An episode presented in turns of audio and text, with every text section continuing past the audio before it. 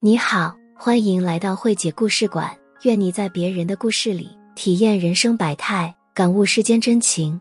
今天为大家带来的故事是夜半惊醒到爱妻，苏轼与王弗的爱情，先杀多少旁人。欢迎收听。十年生死两茫茫，不思量，自难忘。千里孤坟，无处话凄凉。纵使相逢应不识，尘满面，鬓如霜。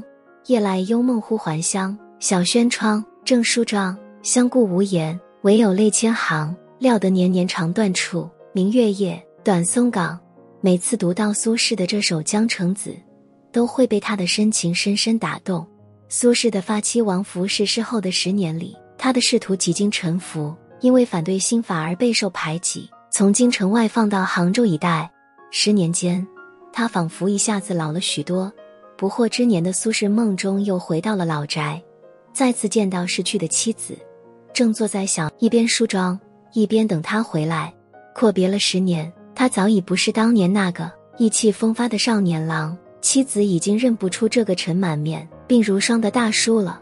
他一下子从梦中惊醒，瞬间泪流满面，心如刀绞的苏轼写下了这首感天动地的千古悼词。苏轼为什么对发妻如此深情呢？他们俩是真正的少年夫妻。王弗陪伴他度过了他的整个青年时期。说到他俩的结合，有一个美丽的故事。北宋时期，有个叫王芳的老先生，桃李满天下，慕名前来跟他学习的学生可多了去了。有一天，王老先生心血来潮，想给旁边的中岩寺水潭起个名，就对外摆出擂台，还放出话去，说谁取的名字能够被选中，我就把我的女儿许配给他。大家都知道老师的女儿王福品貌出众，这消息一出，学生们纷纷摩拳擦掌。能娶小师妹为妻，那可是求之不得的好事。于是大伙纷纷使出浑身解数，取了一堆名字，什么藏鱼池啊、关鱼池啊，好多好多。但王福在后面听着没一个满意的。苏轼呢，最后一个挤进人群中，他看着池中的鱼儿游来游去，岸边人们纷纷呼唤的样子。灵感顿时来了，他高声说：“就叫换鱼池吧。”王老先生一听，展开手心，里边是女儿提前写好的小纸条，上面写着“换鱼池”。老先生这下满意了，完全正确，这不就是自己要找的乘龙快婿吗？于是，十八岁的苏轼就这样娶了自己十五岁的小师妹。王弗不仅容貌俊美，性格温婉，还特别有教养。自从嫁到苏家后，十指不沾阳春水的他，悉心照料公婆，挑水劈柴，样样不在话下，简直就是里里外外一把手。这个家有了他，就有了热气腾腾的烟火气。最关键的是，王福不张扬，明明满腹经纶，却从不显山露水。苏轼一直以为他认不了多少字呢。有一天，苏轼跟妻子说：“你别整天干活了，我教你识文断字，你以后也可以帮我校对文稿。”谁知不说不知道。你说吓一跳，人家本来就是个学识渊博的姑娘，文采一点不输苏轼。这下苏轼更感觉自己是捡到宝了。两人恩恩爱爱，琴瑟和鸣，简直羡煞旁人。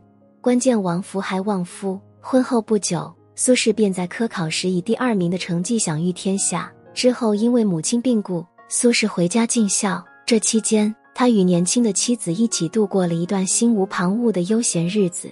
后来居丧期满，苏轼开始了他的官场生涯。虽然苏轼文采斐然，但在为人处事这方面确实有所欠缺。王弗却很好的弥补了他的这一点。家里来客人，他就躲在屏风后面悄悄的听着。等客人走了之后，他再一一分析给丈夫听：哪个人忠厚仗义，可以深交；哪个是见利忘义之人，要坚决远离。这就是民间流传的王弗幕后听言的由来。看人识人的确是苏轼的短板，但老天给他安排了个优秀的结发妻子来帮他。苏轼脾气火爆，遇事容易上头，王弗就跟他吹枕边风。冲动是魔鬼，注意韬光养晦。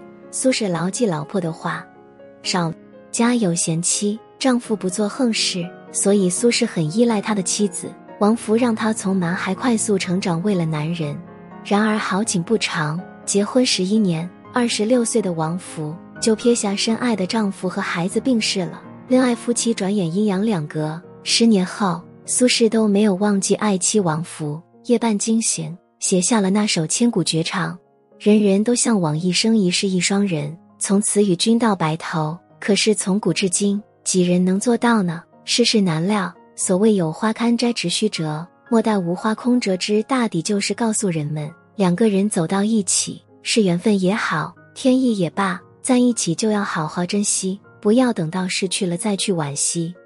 今天的故事到这里就结束了，我是慧姐。如果你喜欢本节目，欢迎点赞留言。订阅我的专辑，也欢迎关注我的公众号“慧慧姐情感故事”。愿我的文字能带给你一些愉悦和启迪。谢谢收听。